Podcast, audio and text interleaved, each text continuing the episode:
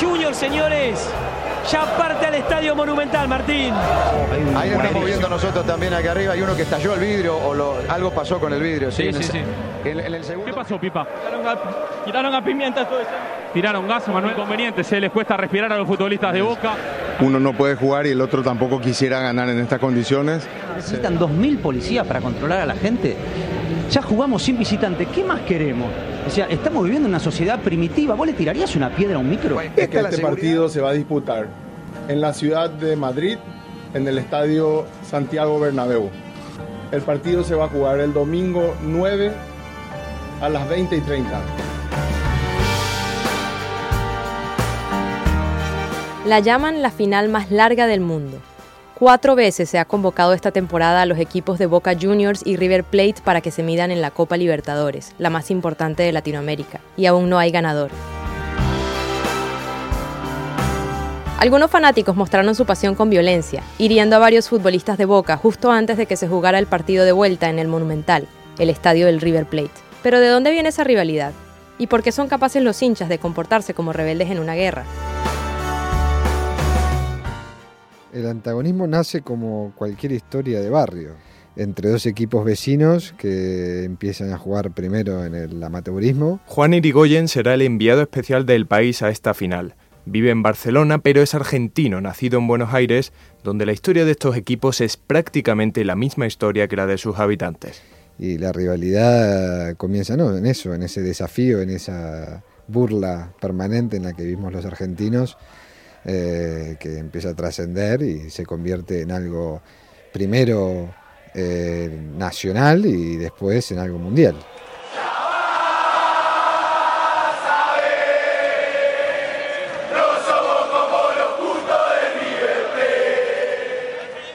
Los dos comenzaron en el barrio de La Boca. Eh, después River se mudó, pero eso no impidió que, que la rivalidad se mantenga. Es como si el Barça hubiese nacido en Madrid y después se mude. O sea, la rivalidad parte de eso, de dos equipos eh, vecinos.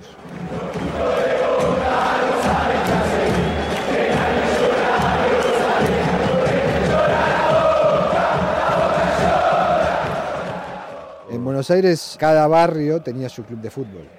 Eh, Caballito tiene Ferro, el Liniers tiene Vélez, eh, All Boys tiene Flo- Floresta tiene All Boys, o sea, hay muchos equipos de fútbol. Cada, casi prácticamente cada barrio tiene un, tiene un club, Ergo tiene un club de fútbol.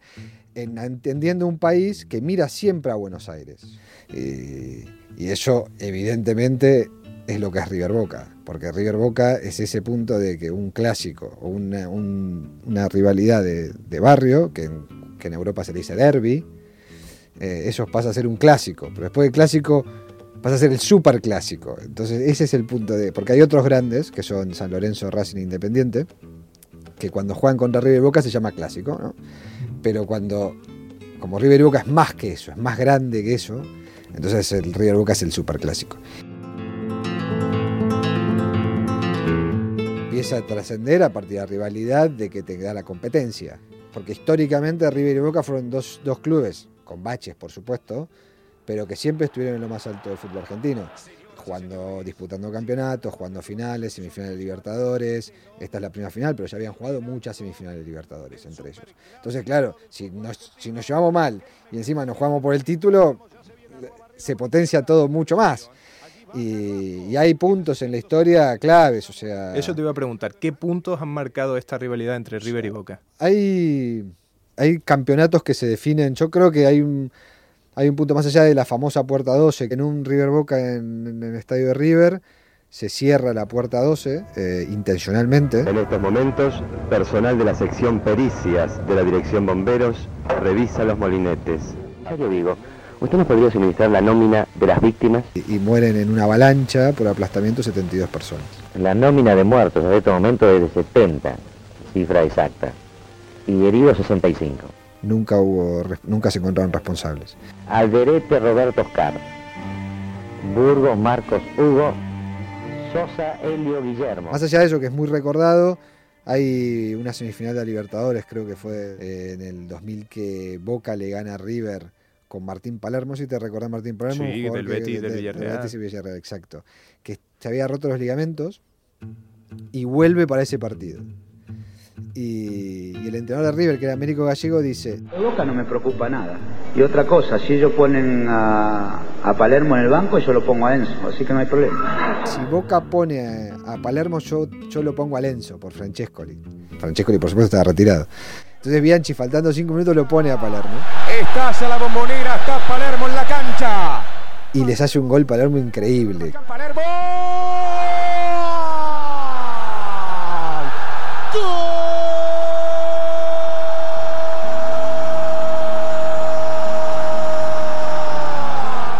tarda 200 años en darse vuelta, nadie lo sale a marcar y termina marcando.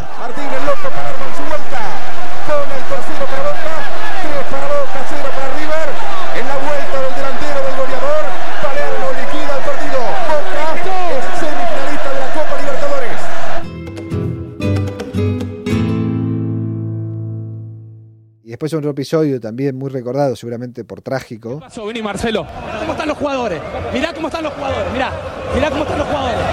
Fue el episodio en 2015 por el Gas Pimienta, que bueno, en el partido que se juega en la bombonera y Cuando salían, ahí está, el gas mostaza. Bueno, cuando salían del, del vestuario fue esto. ¿Cómo están, Maidán? ¿Están mal? Hay cinco jugadores que la verdad que le entró en los ojos, no ven nada. Una vergüenza. y un aficionado de Boca, bueno, un abonado creo que era, le tira al túnel. Viste que en Argentina se, se forma ese túnel para que no le tiren sí. objetos a los jugadores.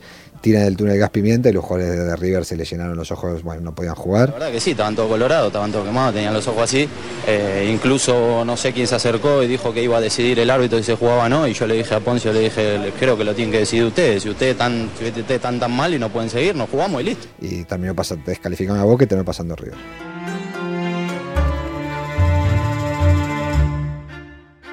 Toda esta historia de River y Boca siempre hemos dicho que, bueno, siempre se mantienen en la élite, salvo en 2011. Con este resultado, River jugará en la temporada siguiente en la B Nacional. ¿Qué supone eso en, en Argentina y en esta rivalidad entre River y Boca, un descenso por primera vez de uno de esos dos equipos? Yo creo que cualquier ciudadano porteño que estaba en Buenos Aires ese día, seguramente no se le puede olvidar. Y el fútbol ha resuelto que sea River, aunque sea dramático, el que tenga que jugar el descenso.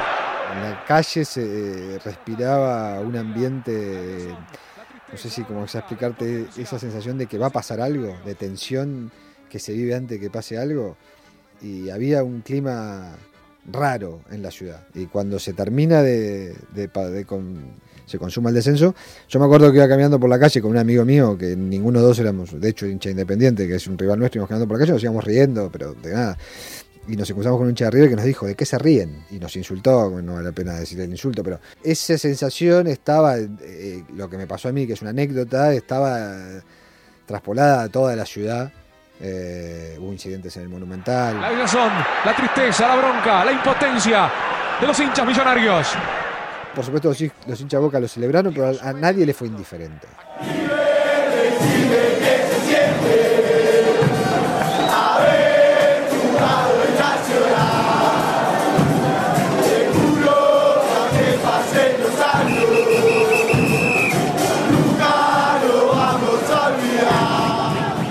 A nadie le es indiferente el Boca River en Argentina.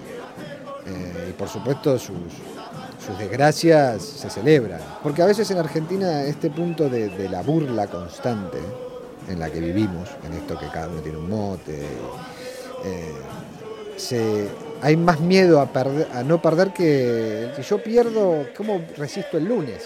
Y entonces, claro, te enfrentás ante toda una situación de burla, lo que nosotros llamamos cargada.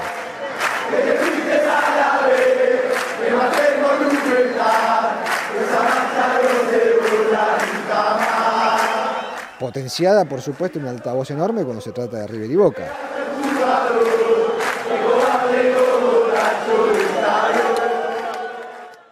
Se habló mucho de, de lo especiales que son tanto el estadio de River y no sé incluso si más el de Boca. Esto de que la bombonera tiembla o late, esto como... Eso es verdad.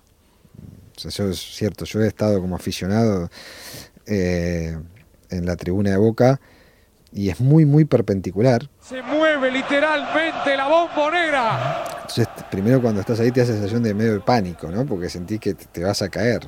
Y después tenés la posibilidad de estar en, en, el, en, el, en el césped en un concierto de Sabina. En la cancha de Boca son 40, 45 mil personas muy apasionadas, mm, con unos códigos de, de, de corear, de, de compartir, y, de dar muy y especiales. cuando, y cuando empieza a saltar la gente en las tribunas, el césped empieza a vibrar. Estamos hablando de un concierto. Eh, yo creo que en un partido, Batistuta decía eh, que el área en la bombonera tiembla. Y como es tan perpendicular, eh, se genera una acústica en el estadio muy fuerte, pero muy, muy fuerte. De hecho, hasta sorprende. Cuando sos aficionado a otro club, te da un poquito de rabia de cómo retumba eso.